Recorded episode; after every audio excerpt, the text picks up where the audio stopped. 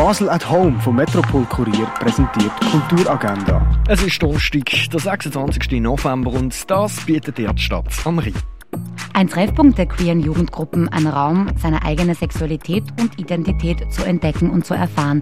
Das kann schwierig sein, aber mit Anyway gibt es einen regelmäßig stattfindenden Treffpunkt für Jugendliche rund um das Thema Homo- und Bisexualität sowie Transidentität.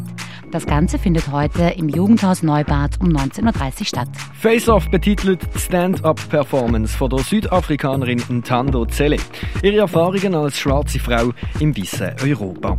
Das rasante Programm ladet das Publikum dazu ein, seine alltäglichen Wahrnehmungen zu überprüfen und unbehaglichen Stereotypen mit einem Lachen zu begegnen. Das ab der Nacht im Theater Roxy. Und mit dem Baby im Museum eine Führung für Eltern mit ihren Kindern mit der Kunstvermittlerin Aisha Releva. Heute Kunstmuseum von 10.15 Uhr bis 11.15 Uhr. Die tägliche Kulturagenda wird präsentiert von Basel at Home.